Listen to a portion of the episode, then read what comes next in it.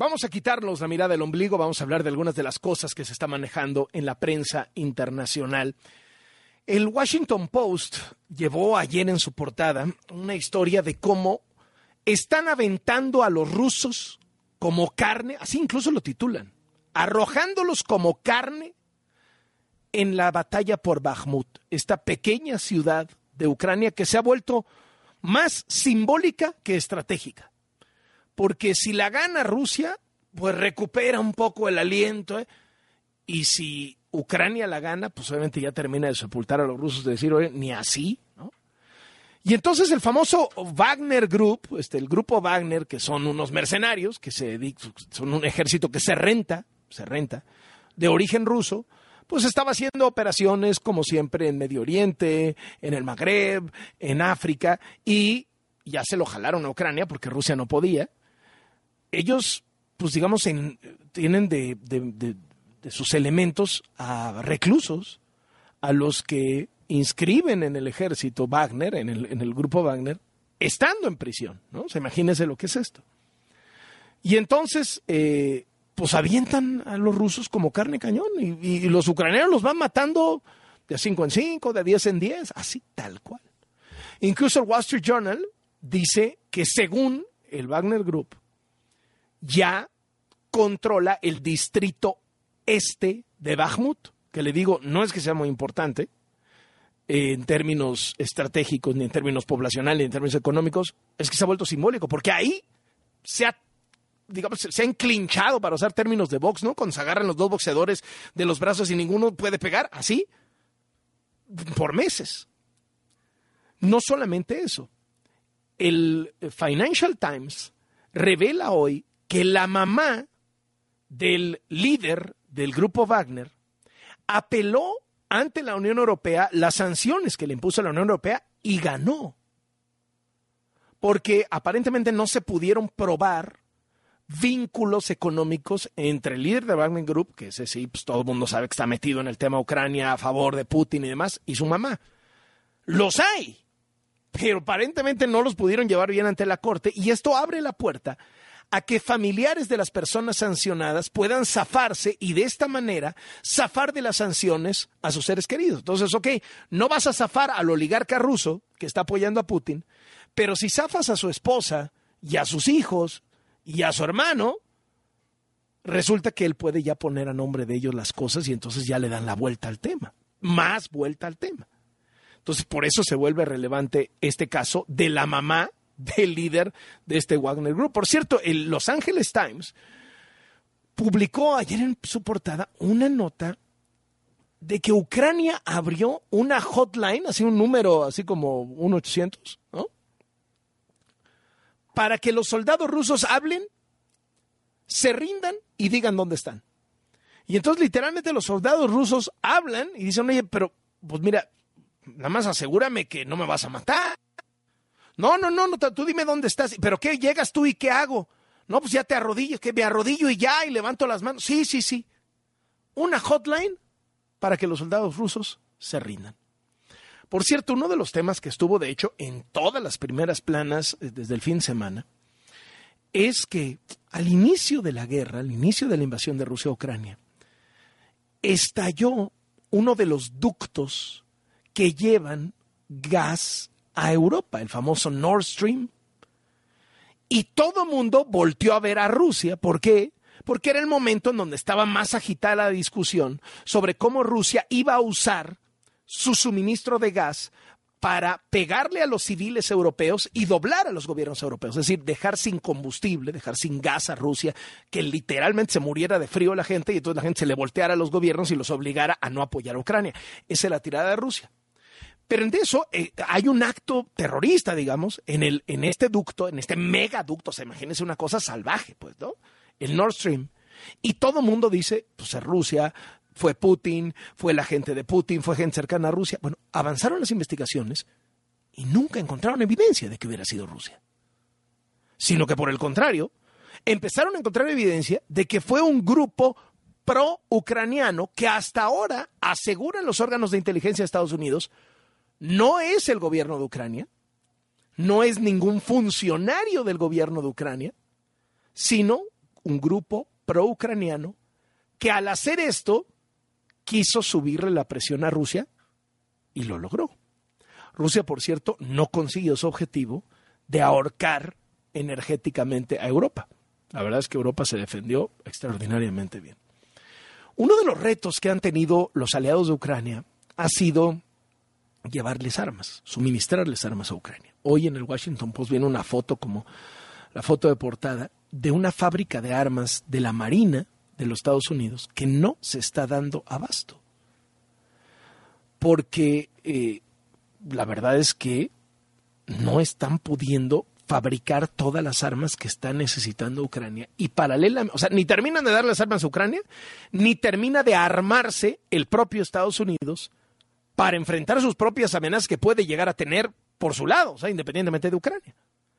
Y el mismo eh, eh, Washington Post cuenta que Estados Unidos duda del poder militar ruso, aunque ganen esta ciudad tan simbólica de Bakhmut, que si ganan Bakhmut, no creo que no cree Estados Unidos que vayan a ganar más, que no traen con qué, en pocas palabras. El Wall Street Journal dice que Estados Unidos, y a propósito de este tema de las armas y demás, no está listo para un conflicto a gran escala con una potencia. Y cita un enfrentamiento directo China en Estados Unidos, que es algo que ha estado desgraciadamente sobre la mesa un enfrentamiento directo China-Rusia, que es algo que desgraciadamente ha estado sobre la mesa, y cuenta que en 2018 los militares americanos hicieron unos juegos de guerra, es decir, unos ejercicios de simulación de cómo les iría en una guerra en el mar del sur de China, ¿no? que es, digamos, uno de los puntos más álgidos de la relación entre Estados Unidos y China. Y que en todos los simuladores, en todos los simulacros que hicieron, perdía Estados Unidos la guerra, fracasaba y que esto levantó todas las alertas en Estados Unidos y se pusieron a rearmarse y a reagruparse, etc.